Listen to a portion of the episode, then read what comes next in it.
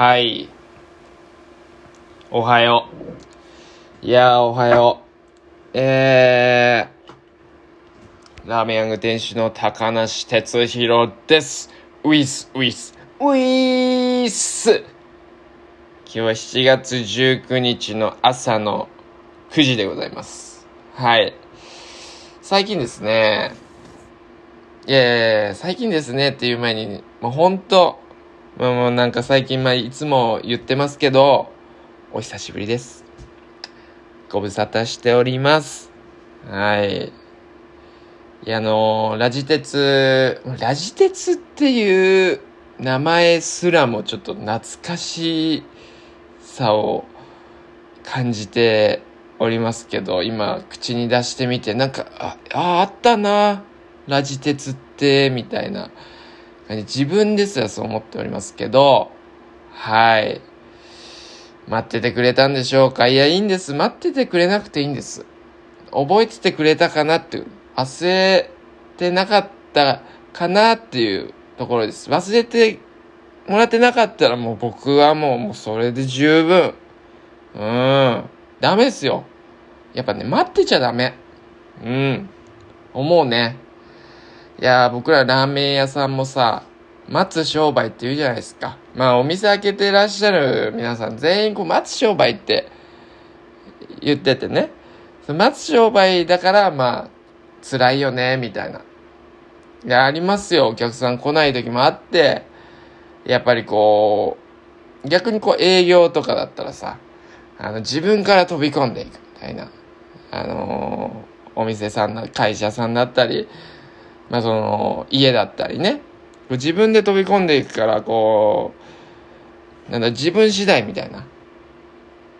直に自分次第みたいなところあって、でもお店開けてる側としてはもうお客さん来てもらわないと困るから、もう自分で行くことできませんから、まあイベント出店とか、まあいろんな手があると思うんですけども、基本的には店を構えてそこにお客さんを、そこでお客さん待つっていう、待つ商売みたいなので辛いみたいな言いますけど、ダメですね、やっぱり。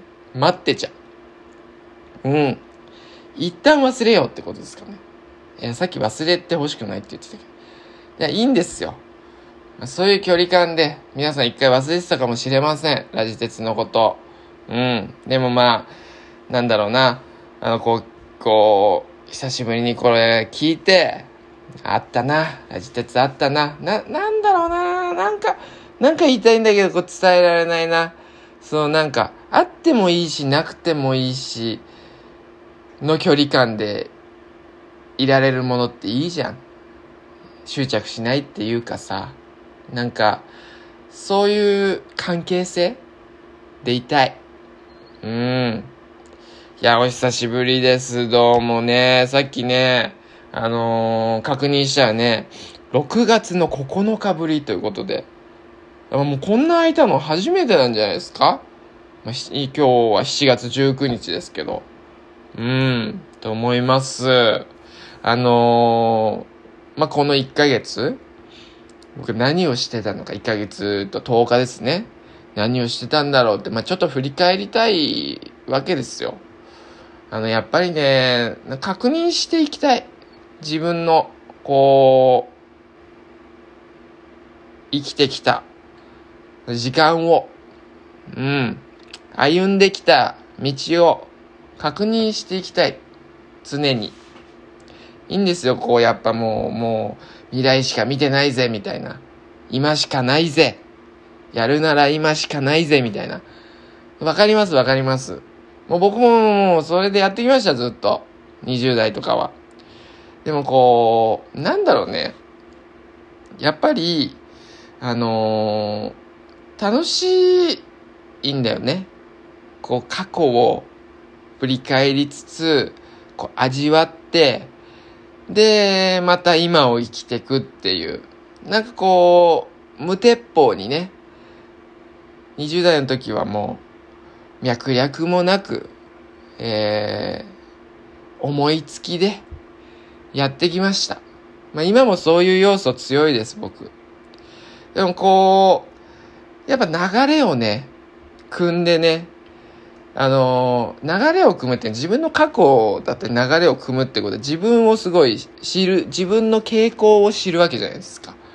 自分でこういう人間なんだ、こういうことが好きなんだ、こういうことは苦手なんだなとかっていうことをこう分析すると、よりこう今のこのひらめきというか、この今の時間が生きてくるというか、あ、自分ってこういう感じだから、あのー、こういうふうに今は、こういう感じだったから今まで、だからこういうふうに振る舞ったら、こう、物事をこう、円滑に進むんじゃないかとか、まあ、逆もいいんですよ。もうこう、今までこういう感じでやってきたから、あえて次ここで行ってみようみたいな。で、こういう結果が出て、ああ、やっぱこういうやり方ダメだったのかな。いや、意外にこういうのもいけんじゃん。ってことは、過去のこの積み重ねがあったから、俺これクリアしたんじゃね？みたいな。今の自分は、過去はできなかったけど、今はできるんじゃね？みたいな。そういうのがあったりとか。そうするとちょっと自分のことこう、ポッとちょっと好きになっちゃったりとかするじゃないですか。ちょっとこう振り返っていきたいな。やっぱ僕もそうなんですよ。日記とかつけたいタイプのずっとこうね、ブログとかやってたりとかしてましたし、インスタグラムの方ですけど最近は、あのー、結構いろいろこう思ってることとか、やってきたこととかを常にこう書いて、本当に、まあ、もちろん皆さんに見ていただきたいあの、興味を示していただきたい、そういうふうに思ってるのも半分。でも半分はもう自分のその確認ですよね。噛み締めちゃって。うん。噛み締める系の文章なんですよ、僕。そうなんですよ。分かっていただいてると思います。ちょっと、なんかね、時にはこうちょっと熱量が、あのー、強すぎるかなと思う時もあります。書いてて。まあ、ただ、書きたいんだよね。うん。やっぱそこ素直でいきたい。うん。やっぱこんなこと書いて、いや、なんかやっぱ、俺、かっこつけてるみたいだなとか、俺がやってきたことをなんかアピールしてるみたいだなとか、思ったりします。そこでちょっと、自己を、嫌悪しちゃう時あります、僕も。うん。ガンガンあります。ああ、こんなこと投稿しちゃった。なんかダサいな。言わなくてもいいこと言ってるなみたいな。なんか自分を大きく見せてんな、こいつ、とか。なるべくそうならないようになんか自分の中で挑戦してるんですけど、あのー、誰からどう思われるっていうよりかは自分で自己嫌悪しちゃうんで、うん。こう、あんまり大げさなこと書きたくないなっていうのはあるんですけど、まあ、その中でも、やっぱりこう、ハートがピュッてなって、ドキドキしちゃってこう書いちゃう時あるわけですよ。うん。まあそういう、その、なんだろうな、衝動みたいなところは、まあ、やっぱ人間失敗するもんですから。うん。そこはまあそこも含めて、許していきたいよね。うーん。って思ったりしております。はい。ということで、6月9日から僕は何をこうやってきた、1ヶ月と10日、何をやってきたかちょっと振り返っていきたいと思いますけど、まず、9日ですから、10、11、12、13、14とか、そのあたり森道市場っていう愛知の蒲郡市で行われてる、まあ、音楽と、あれですね、マーケットのフェスみたいなのがあるんですけど、あの、そこに出展させていただきまして、これがまためちゃくちゃいい経験だったわけなんですよ。何が一番嬉しかったかっていうと、やっぱりスタッフのみんなと、なんだね、やったなーっていう感じがすっごいした。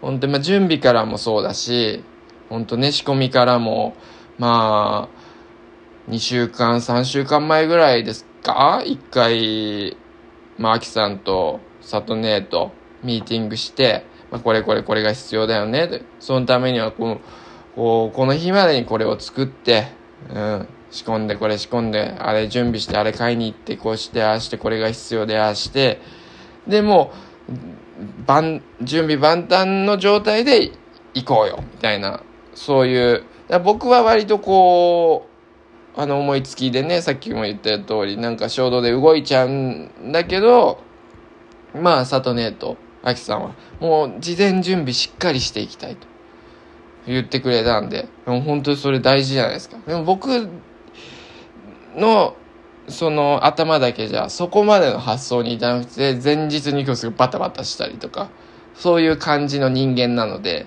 そうそういうのとか準備の設計から含めてなんかこうスタッフと一緒にこうできた。それでなんかこう当日もやっぱりこう四つ葉のね二人とねまあ良太郎も加わってくれてそのまあ、やってきたことをみんなで把握しながら一人一人がこう能動的に動いてこれはメヤグっていうお店を、まあ、いつもと違う場所でいろんな不特定多数の方が来てくださる場所でヤヤングを表現できたっていうのがすごい純度で表現できたわけなんですよ。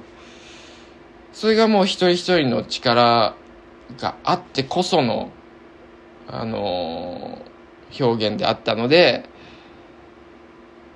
それ嬉しいんですよね。何が嬉しいってもう本当そこなんですよね。僕がその一人で始めた。もちろんあれですよ、いろんな人に助けてもらったからこそできたわけなんですけど。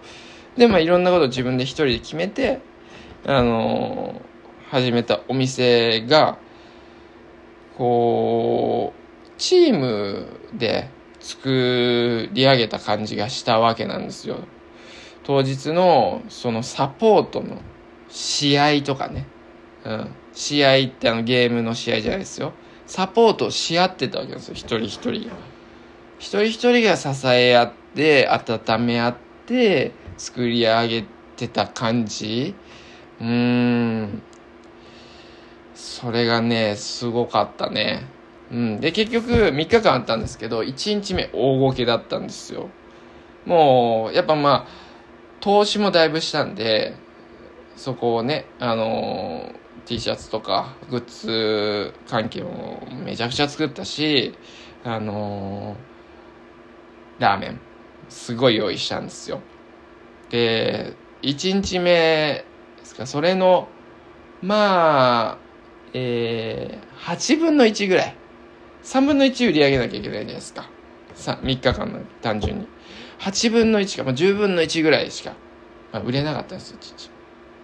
これは、まずいな、もう、ホテルにね、泊まって、4日間ホテルに泊まって僕ら出店してた愛知なんで帰れないんで、もう1日目の帰りの車とか、もうなんて言ったらいいかわかんないですよ。スタッフのみんな乗ってて。とりあえずなんか、わかんないですよ。どうしようみたいななってて、ほんとみんなごめんみたいな感じで。あの、やっぱね、ここまで一緒に来てくれたのに、こんな感じになっちゃってて、まあ暇だったりもしたわけですよ、一日目。暑い中ね、暇でね。すごい声掛けしてくれるんですよ、スタッフのみんな。ラーメンやってます。ラーメンヤングです。言ってくれてるのにもかかわらずも全然売れないみたいな。いやー、ちょっとほんとごめんね。みんな言ったんですけど。まあ返す言葉ないですよね、スタッフのみんなもね。シーンみたいな。ノーコメントみたいな。まあ、疲れてらっしゃるっていうのもあります。うん。皆さんノーコメント。や、ばいなー、これは。思って。で、迎えた2日目。そこで、まさかのですよ。大逆転ですもう飛躍が激しかった。いや、なんかまあ聞くところによると、やっぱり金曜日、一日は金曜日なんで、結構人も少ないし、暇だよと。んで、あのー、まあ、森道市場っていうのは、毎年来てる人が一緒だから、割とね、被ってるから、あのー、毎年出てるお決まりのお店、美味しいお店に、常連さんとしてこう、は行くと。一日目はそこに行くみたいなのを聞いてて、もう本当にその通りだなと。一日目に、やっぱり、まあ、友達のね、カカンさんとか、もう大人気なんですよ。もう森道8年目、何年目とか言ってましたけど、やっぱもうカカンに殺到してるんですよ、みんな。隣の出店だったんですけど、まあ、かかん大忙しの僕らもすっからかんみたいな感じで、もうそのその何、ギャップそのグラデーションもうちょっと、あれだったんですよ。隣で。あ、もうみんな売れてないのはわかりますよ。隣バカ売れしてうち売れないみたいな感じだったんで、ああ、終わったな、こ、今回、みたいな、思ってたんですけど。まあ、二日目で、まあ、やっぱね、一日目食べてくれた、まあ、見出してくれたヤングを、ね、どこの馬の骨だかわからないヤングを見出してくれた方がですね、インスタグラムにこう、ラーメンヤングのトムヤムトマト麺うまかったよ、みたいな。で、まあ、うちのね、お客さんだったりとか、ファンの皆さんも、ちょこちょこ来てくださって、その皆さんがこう上げてくれたりとかして、それがこう多分インスタでこう広まったんでしょうね。口コミとかで。でも二日目も、ドーンですよ。ドーン来て。で、いいぞいいぞって、3日目でもう、ドンドーンって来て。もう大逆転ですよね。もう絶望からの、絶望からのこれもう、大飛躍を遂げまして、最終的には、もう、拍手。もう拍手です。素晴らしい売り上げ、記録しまして。いや、なんとか、めちゃめちゃ投資した分は、もう、いただいちゃったという感じで。はい。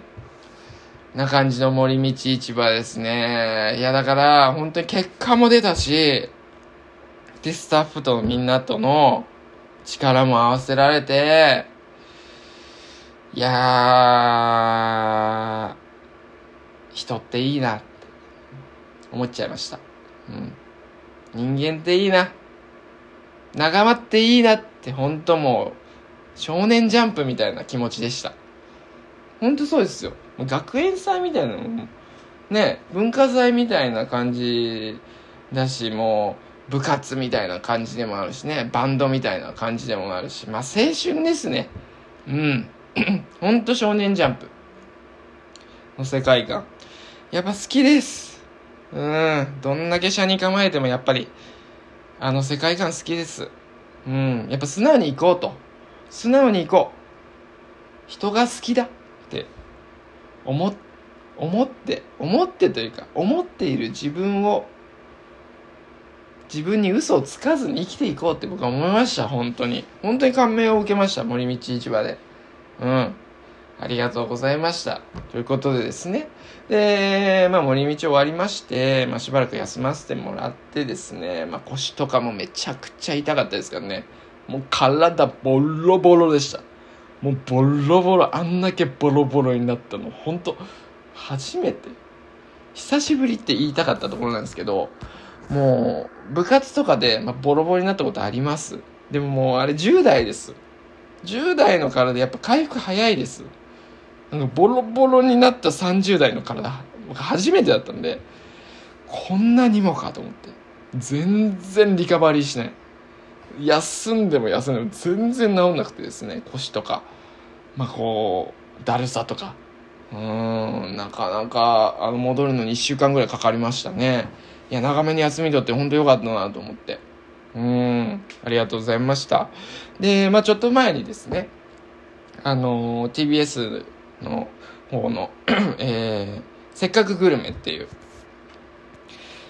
あの、テレビにね、出させてもらったじゃないですか。出させてもらったじゃないですか。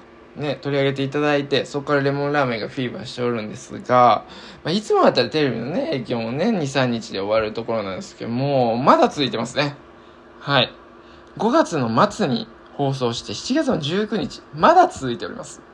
まあやっぱり、その当初の勢いは落ちましたよ、もちろん。ただ、もう十分なほどの反響をまだいただいておりまして、いやー、ほんとありがたいです。もう安心です。やっぱり。うん、お店がね、こう、お客さん来てもらうってことは本当安心。うーん、ありがたいですよ。あのー、昨日ね、日曜日だったんで、そのせっかくグルメのスペシャルやってたんですよ。たまたま夕飯食べながらを見てたんですけど、ね、あれ上手だね。もうやっぱ彼女と、こう、テレビ見てて、小田原の、小田原だっけな昨日紹介してた。違うか、神奈川のどっかの、あれ、あったんですけど、行こうって言ってましたからね、彼女は。ここ行こうって。だからもう、ヤングも、もう東京はもちろんもう、いろんなね、遠方の地方から、うん、もう来てくださるんですけど、遠くからも行こうって気にさせるんですね、あれね、本当に。本当にありがたいですよ。だって、テレビの全国放送の尺で、まあ何分ぐらいやってました ?2 分、3分ぐらいやってましたか？だってさ、CM をさ、15秒打つのにさ、何千万ってかかるわけですね。わかんないです。何億ってかかるの？まあ、制作費とか考えたら何億とかかかりますよね。15分で何億ってかかるところを、無料で頼んでもいないのに、あちらから、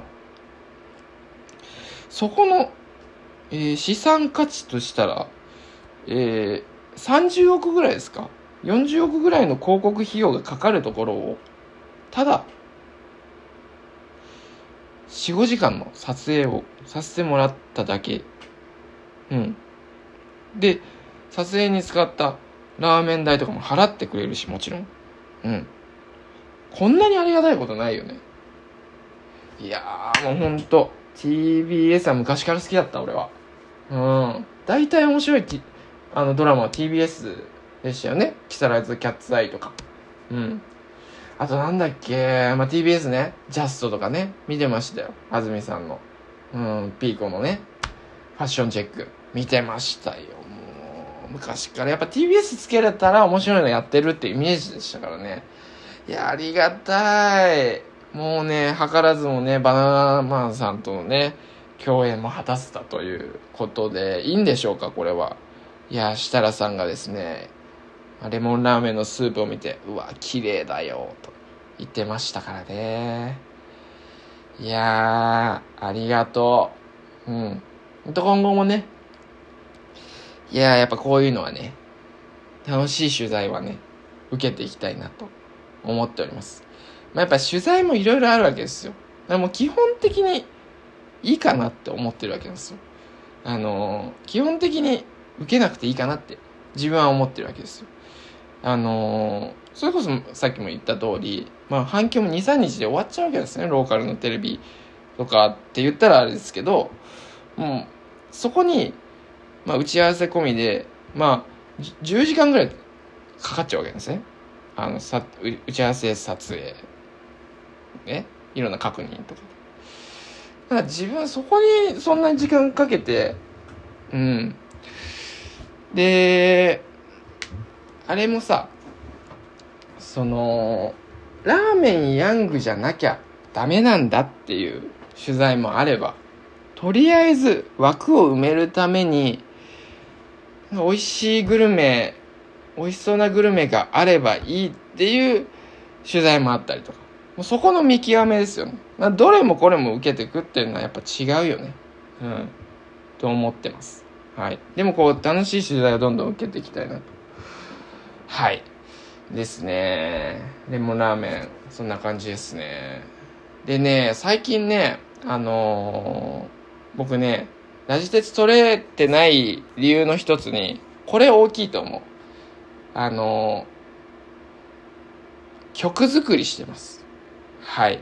な、なんで今貯めたんだって。曲作りっていうか音源作りっていうかちょっと迷って貯めたみたいな感じになっちゃいましたけど、曲作りしてまして、曲作りっていうのも、あの前はアコースティックギターと、まあ歌のみみたいな感じで、それを録音、ね、あの友達にしてもらうみたいな感じだったんですけど、今は、ちょっと新しい、えー、システムを導入しまして、と言っても、まあ、全然新しくないんですけど、えー、ありものの iPad にですね、えー、ガレージバンドという、あのー、な、なんて言うんですかね、もうあんま詳しくないですけど、まあ、パソコン上で音楽が作れるソフト、アプリみたいのがあるんですけど、それを使って、今、えー、音源を作ってるんですよ。うん。ずっとね、しばらく、だから2年、2年、1年半ぐらい曲作りはしてこなかったんですけど、まあ、この、その、春前、冬にですね、まあ、やっぱりちょっとこう自分の中ではちょっと大きなターニングポイントみたいなものがありまして、うん。まあどうしてもその、乗り越えられないというか、乗り越える必要が、乗り越える必要がないというか、乗り越え、どうあがいても乗り越えられないみたいなことがありまして でも、希望がないと、その、生きていけないじゃないですか、僕ら。前に進まないと、生きていけないんじゃないですか。前に進むのがいいとか悪いとかではなくて、止まってることができないじゃないですか。どうですか？わからないです。僕、その 自分はそうなのよ。絶対に止まれないのよ。うん。だから、うーん、最近いろいろえー、考えて経験してですね、その、まあ余談になりますけど、自分は、自分が思ってることだったりとか、自分感じてることって、人も感じてるんじゃないかって、どっかでもう確信してる部分があったんですけど、どうやら、一人一人全然違う生物なんだな、人間って。人って全然違う生物なんだ。自分が感じてること、考えてること、もうこれ当たり前の話なんですけど、皆さんからしたら。自分が考えてることが他の人も考えてるわけねえじゃんっていうことを、まあ、最近ようやく分かったっていうか、こう自分の中に落とし込めるように、腑に陥るようになってきたので、あの、止まってても生きていられる人ってたくさんいるのかもしれない。うん。だか別にいいんだ。いいんだ、いいんだ。自分でいいわ。だから俺は止まってたら生きられないわけよ。納得しないと生きられないんだよ。いろいろ、いろんなことが。でもまあ、納得できないことがあって、乗り越えられないことがあって、それをどうにか自分の中で自分なりの希望だったり納得を見つけたいんで。そのために自分にできることって曲作りぐらいしかないんだよね。俺今まで。どうしようもない状況を納得しながら前に進むための方法が曲作りしかないでもそのそれは分かってたんだけど全く曲作りができなかったんだよね。その冬冬から。それで そっから100日ぐらい経ってで頭の中にこうポッてあの音がこう生まれる瞬間があってんで それから7月頭ぐらいかな6月終わりぐらいからうん。曲を作ってて そうなんです。最近だから時間があるとパソコン iPad に向かって曲をこう打ち込んでるんだよね。歌とかもそのまま内蔵マイクで録音してんだけど。そういうのやっててラジ鉄取れてなかったなっていう感じだよね。うん。はい。でね最近はねやっぱり映画見てるね。映画見てたり本読んだりとか本当にこうお昼だけ営業っていうのは自分の中でこう馴染んできてもう1年以上やってるけどやっぱりその時間の使い方みたいなのがすごい下手だったから夜の時間をこうなんかそわそわしちゃうみたいな。今まで働いてた時間働いてないってことになんか罪悪感だったりがあってこう映画とか、うん、見る気なならなかったんだけど最近その生活仕事と生活ってことは割と分けられるようになってきてこんなことしてていいんだろうかみたいなことをあんまり思わないようになってきたから生活してる時に。本当に自分がこう興味あるものにどんどん手出してるんだけど最近はね「スター・ウォーズ」すごいハマったりとか「エヴァンゲリオン」ハマったりとかあと全裸監督見たりとかあと西加奈子さんっていう小説家の方の本を読んだりとかそれ関連のなんか西加奈子さんすごい好きになっちゃったんだけど西加奈子さんのおすすめしてるあの西加奈子さんポッドキャストをちょっと今やっててでそれで結構本をおすすめしてくれるんだけどそれおすすめしてもらったものを読んでみたりとかあとはラジオは結構、まあ、安住さんのやつとかも聞いてるし、ホームカミングス、マバヌ、アー、ウーアー、いろいろ聞いたり、あと最近、ジェーン・スーさんの、ジェーン・スーさんと誰だっけ？忘れちゃったけど、オーバー・ザ・サンっていうポッドキャストがあって、それすごい面白くて聞いてたりとか、あとこの前は群馬の 友達の やばいね久しぶりにこんな話すと喉が。ちょっと水飲みます。よいしょ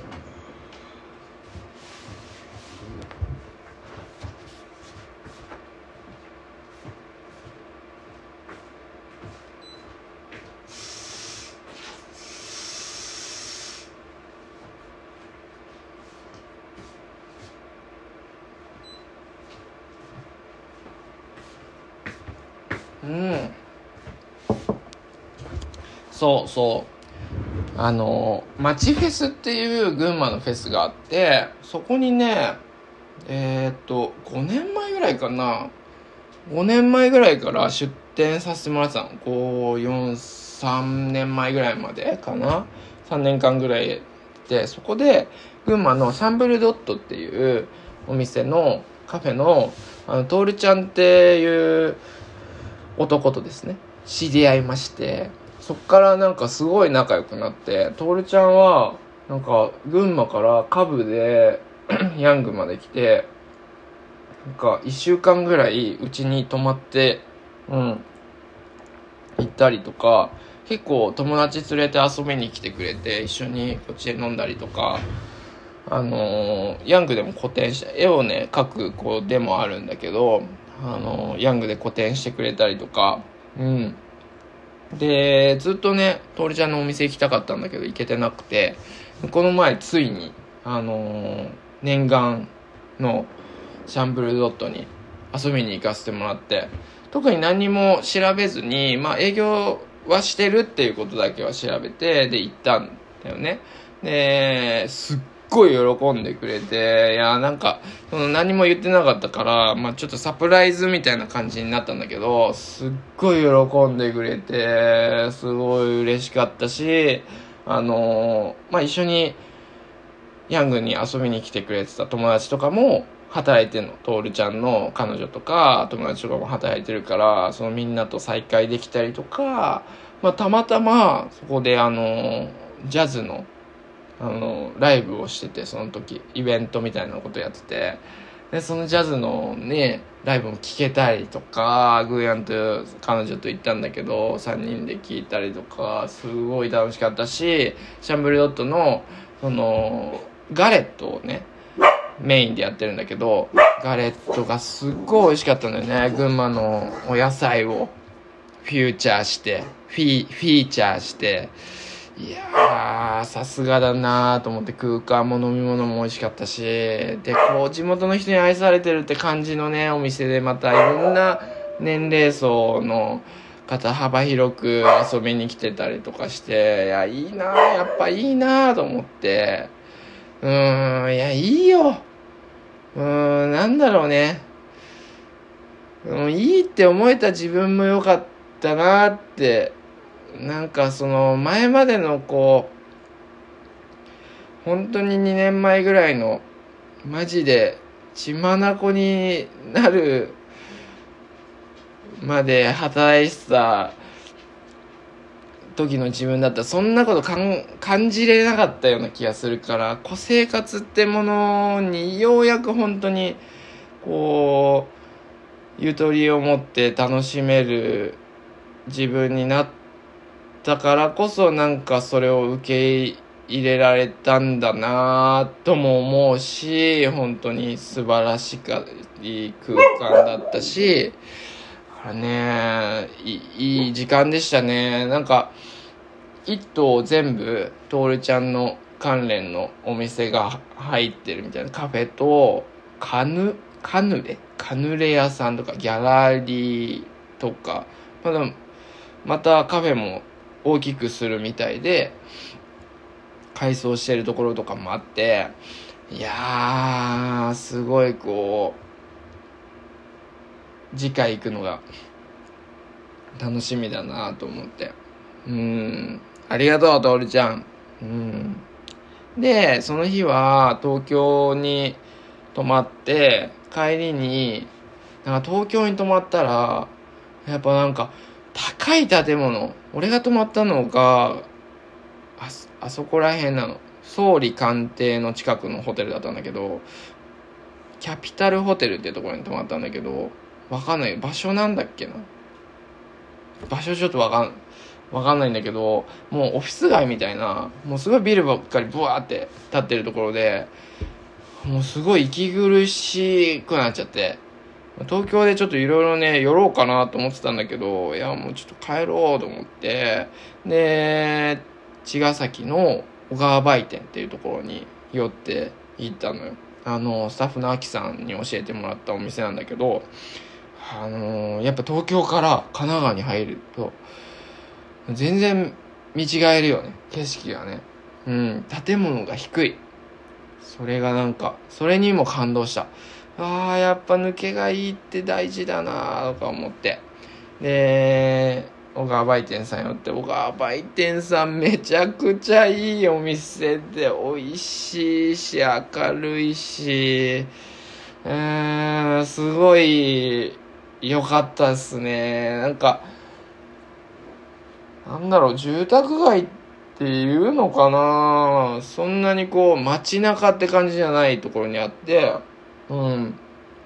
のなんかもともと町のカメラ屋さんとかだったのかなみたいな現像とかして写真館写真屋さんだったのかなみたいなそういうまあ面影も残ってるような場所で小川売店さんっていう喫茶のお店があるんですけどすげえ良くてなんかこうやっぱ田舎じゃないけど田舎と都会の中間の町でもない場所みたいなところでやってることにその親近感みたいのもあったりしていやーよかったっすね。来来月もちょっと今度は逗子と葉山に行ってみたいなって思っててあの遊びに行くんですけど帰りに小川売店さん寄ってきたいなとか思って。いや本当神奈川の皆さん。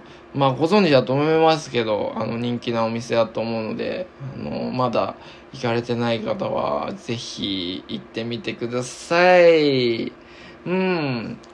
そんな感じかな。あとは最近ようやく今座ってるんだけどあの椅子を購入しました。デスクチェアイエーイ。イエーイなんかそのね、あのー、宮崎駿に憧れて、でっかい机が欲しい。でっかいデスクが、俺のデスクみたいなのが欲しいと思って、1年前ぐらいに八田木さんに、八田木材だっけ？八田木さんに行って、奈良の、奈良、大久材ですね。大久材の天板をめちゃくちゃ重いやつなんですけど、180、100、これ180じゃないな。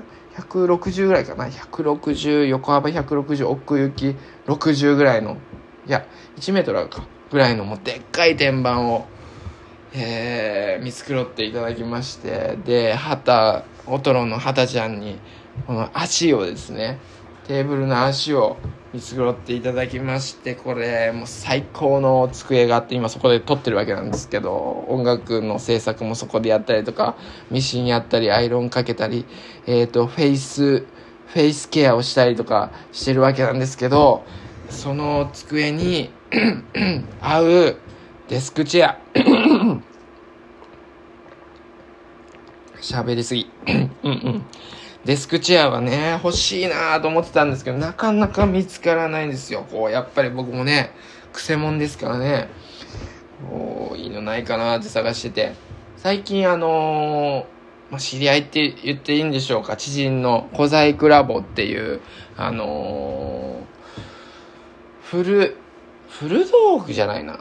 ヴィンテージ、アンティークじゃないな。なんかこう、まあ、こう、ユーズドの家具を扱う、お店があるんですけど、それ静岡にあって、が、えっ、ー、と、友達が働いてるんですけど、その友達は三島なんですね。で、えっ、ー、と、沼津に最近小細工ラボさんの支店ができて、で、その三島の友達が、あ、きっと沼津に配属になるのは、三島から静岡まで通ってた。まあ、こんな個人情報言っていいのかわかんないですけど、三島から沼津になるなと思って行きたいなって思ってたんですよ。で、この前、行ってきたわけなんですよ。したら、あのー、この椅子に出会いまして、この椅子が最高なんだよね、この、この座面の広さ。これアメリカ製なんですけど、やっぱりアメリカ人のこの体格に合わせて、こう、座面がゆったりしてるんですよね。で、これまあ一応デスクチェアなんですけど、まあ、見えてないのにこんな説明するのもあれなんですけど、こう、座、あのー、座面が低いのよ。すごい。こ多分一般的なデスクチェアってこう座面の高さをさ変えられるじゃん。でも変えられないのこれ。で低い低くて変えられないっていうその不自由さみたいのすっごい愛おしいなと思うしこのリクライニングがこう柔らかくてデスクチェアのくせになんかすごいゆったりしてんのね。うん。で、俺、この椅子の上で、やっぱギターとか弾くから、この膝、膝じゃない、肘を置く、このアームが、あの、座面が幅が狭いと、アームにギターが当たっちゃって、ギターが弾きづらいんだけど、座面が広いことによって、アームがあるんだけど、ギターが弾きやすいって。で、このアームがないパターンもあるじゃん。でも、普段はアームが欲しいんだよね。肘を置きたいのよ。でもでもギターの時は邪魔だから前の椅子とかはだからアームがないやつを選んでたのギター弾きたいから。でもでも違うんだよね。その両立ができてるっていうのもこれすごいし何よりシルエットのぼってり感が超可愛いんだよね。でこのなもうなんてことないこのファブリック最高。このネイビーとあのちょっとくすんだ水色で編んであるこの座面のファブリックなんですけど、これがね、なんかこう、ほか、こう、柄物も好きなんですけど、このネイビーのダサい感じも好きなんだよね。こう、いなたい感じっていうか。うーん、すごい、これ見つけたなと思って、ようやくですよ、こう、早尾の机、マイ早尾の机ができてから1年経ちましたけど、いや、嬉しい。これでもう、音楽生活音楽制作はかどるなって思ってます。でねあとはね 最近ね鉄の庭がねあ庭作りしてるんですよ僕今。しばらく、うん、1ヶ月前ぐらいから森道終わりぐらいから庭作り本格的に始めさせていただいたんですけどまあ楽しいね庭作りね。うんいいよ、うん、植物やっぱり大事よ。きよ。あの、野菜も最近、ね、作ってまして、野菜をね、だからね、僕その、所ジョージさんの YouTube をたまに見るんですけど、あの、何か食べるものを自分で一つでも作ってみた方がいいみたいな話をしてて、やっぱこう、スーパーで売られてるものもありがたいですよ。生産者さんに。もう感謝ですけど、その、トマト一つとっても、こうどっから来たかわからないトマトを一口食べるのと、自分で土に植えて、で、実って、それを収穫して食べるトマトだと、もう感じ方が全く違うんだみたいな話をしてて、その経験がなかったんで、あ、そうなの、そういうもんなのかなって思ってたんですけど、最近もこう、ナスとか、オクラとか、トマトとか、まあ食べれるものも育ててるんですけど、それも食べて分かったよね。こういうことか、所さん。うん。いや、ちょっとこう、美味しいプラスアルファがあるんだよね。美味しいプラスアルファ含めてうまいってなるわけよ。うん。いいよね。まあ、いつか森を作りたいんで僕は。もう今の夢、ほんと森作り。うん。さら地から森を作りたい。自分の森。植物を植えて、穴を掘って、池を作ったりして。で、洞窟とか作って。その中で、えー、な、何しようかな。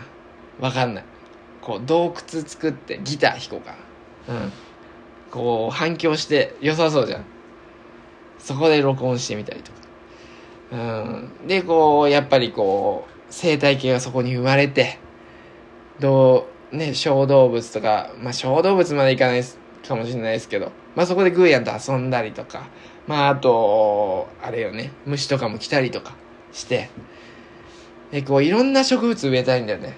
こう、無、無差別に、無差別、無造作に、無造作に植えたいのよ。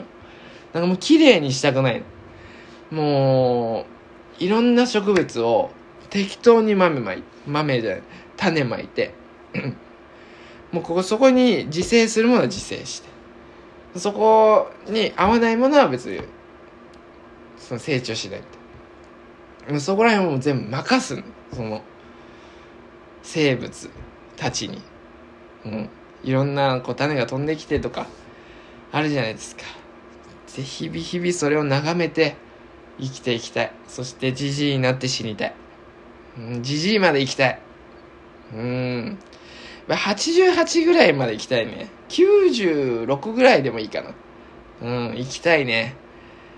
でも、いや、毎朝の日課を、庭を散歩するっていう日課にしたいのよ。うん。で、1日ぐらい帰ってこないの。朝、庭にこうで出てくの、俺が。うん、おはよう、おはよう。で、こう飯食って、じゃあ今日も行ってくるだにとか言って、なんかこう、杖とかついて、自分の庭にこう、行くわけよ。ゆっくり。うん、で、そこでこう、虫を観察したりとか、こう、椅子に座って、こう、池を眺めてみたりとか。いや、そんなん、あのーちょっと前の自分だったら退屈だろうなって思ってた。でも庭作りして思った。もう日々変化してきますから。植物ってものは。世界ってものはもう日々進化して、進化っていうか循環していくから、多分ね、自分の森作ったらね、やっぱ一日入れんのよ。一日かける永遠に入れ入れると思うんだよね。で、そこで、まあ、今日はちょっと、うん、洞窟もうちょっと掘ってみるだに、とか言って。で、あの、そこで、テントとかも作って、サウナとかして、えちょっと池に飛び込んでみるだに、とか言って。もう一人でやってんのよ。たまになんかじじい友達とか呼んで、こうちゃんとか呼んで、こうちゃん今日は、うん庭でサウナでもしようだね、とか言って。よくないっすか、それ。いや、それ楽しみなんですよね。だから僕も賃貸派なんですけど、全然賃貸派なんですけど、いつか定住したいなと思って。で、家の、あのー面積の、ま、5倍ぐらいある庭が欲しいのよね。5倍ぐらいあって、そこがもう全部俺の森なの。鉄の森なの。だからそれね、あの、アマゾンプライムかなんかで見た、森森の生活みたいな、なんかそういうおじいちゃんがいる。俺それをモデルにしてるんだけど、その映画を見たんだけど、すごいいいんだよね。その人がほんとそんな感じで。いやー、鉄の森やりたいね。そのなんか一人の世界みたいな。いや、人好きなの。さっきも言ったんですけど、人大好きなんですよ、僕。人、すごい好きなんですけど、基本一人の世界、一人と森の世界。そして生物、そこに自生する生物たちとの世界で生きたいんだよね。うん。徐々にそっち行きたいんだよね。今はまあラーメン屋さんやらせてもらってますけど、もう森の住人になりたい。もともとある森の住、もともとある森には興味ないの。もう全部こう、自分でこう、手を、手を加えたいの。手を加えるんだけど、まあ森に任せつつ、なんかその、そこなんだよね。いやー、いいよね。で、なんか焚き火とかしたりして。いや、ばあさん、ばあさんおいで。焚き火ししてるからおいで。またですか、手筋さん。もういいだね、そんなことは。って。いや、言われてて。巻きれられてんの、周りからは。またやってるよ、手筋が。とか言って。いやー、面白いなそれ。うーん。そんな感じ。僕の夢ですね。うん。招待するよ。みんなを。鉄の森に。いいよ。いいよ、いいよ。はい。というわけで。まあ、最近ね、あとね、体重が増えてきました。嬉しい。もう永遠の悩みですから、僕。あのー、体重、まあ、痩せてることが本当に永遠のコンプレックスだったんです。ずっと。ずっと、まあ、子供の時は違うか。うん。まあ、そうだね。20代ぐらいからも痩せてること、26、7ぐらいからも痩せてることがコンプレックスだったんで、いや最近はね、64キロになりましたね。嬉しい。もともと53キロですから。いやどんだけ痩せてんね179センチで。どんだけだよって感じなんですけど。いや体重増えてきました。いやちょっとそろそろ、スタミナ切れてきました、僕今。喋ったわ。すごいなラジオで喋ってる人。1時間とか2時間とか。安住さんとか2時間とかやってるけど。すごいわ。いや筋トレもしないとなと思って。サボってるんで最近やっぱり。うん。あのあれを導入しようかなと思って。足に巻くやつ。この前しげさんとも話したんだけど。あの足首にさ重りつけてさ2キロとか。毎日散歩はやっぱり30分から1時間とかするのでこの時間を有効活用筋トレとして有効活用するにはどうしたらいいんだろうって思った時にやっぱ足首に重りをつけて散歩したらこれ筋トレになるじゃん絶対。と思ってそれ今度なんかスポーツスポーツショップみたいなところ行ってみようかなと思っております。はい。あとは、スリーピードの T シャツができて、もこれ語りたいんだけどね、もうスタミナ切れ。スタミナ切れ。もうスリーピードの最高の T シャツができました。本当に。あ語りたい。語りたいけど、もう9時50分ですよ。そうそう、仕事行かなきゃいけないんですよ。おー。T シャツね。とにかく、えー、形最高、生地最高、配色最高って感じです。見て。うん。よろしく。でね、昨日はね、初海行ってきました。今年初海。最高だったぜ。彼女の、えっ、ー、と、おじいちゃんの、えー、家がある、えー、沼津の西浦っていうところの、もう本当に小さなビーチなんですけど、あんまりこう地元の人しか知らないような場所ですっげえ綺麗だった。いや西浦ってダイビングのスポットなんだよね。でなんか結構その日本の中でも綺麗な海の上位らしくてダイビングの世界では。あそんな感じみたいな。伊豆ってそこまで綺麗だまあ下田とかめっちゃ綺麗だけどね。そんな沼津とか綺麗なイメージなかったんだけどいや西浦綺麗でしたね。初めてグーヤンも海に入って。うん。楽しいですね。自分がなんか小学校の時にこう家族と海に行ってすごい海苦手なんですよ。水とか苦手だったんですよ。怖かったんですよ。でなんかその時の子供の頃の自分を見てるようでしたね。昨日のグーヤンの初めての海が。ちょっとやっぱビビってて。でも楽しそうでみたいな。いやー。よかった。そんな感じ。じゃあ仕事行ってくるよ。ラーメンヤング店主の高梨哲弘でした。皆さんお元気でまたいつ会えるんでしょうか？いつお耳にかかれるんでしょうか？わかりませんけれども元気でいてください。ありがとう。えー、バイなら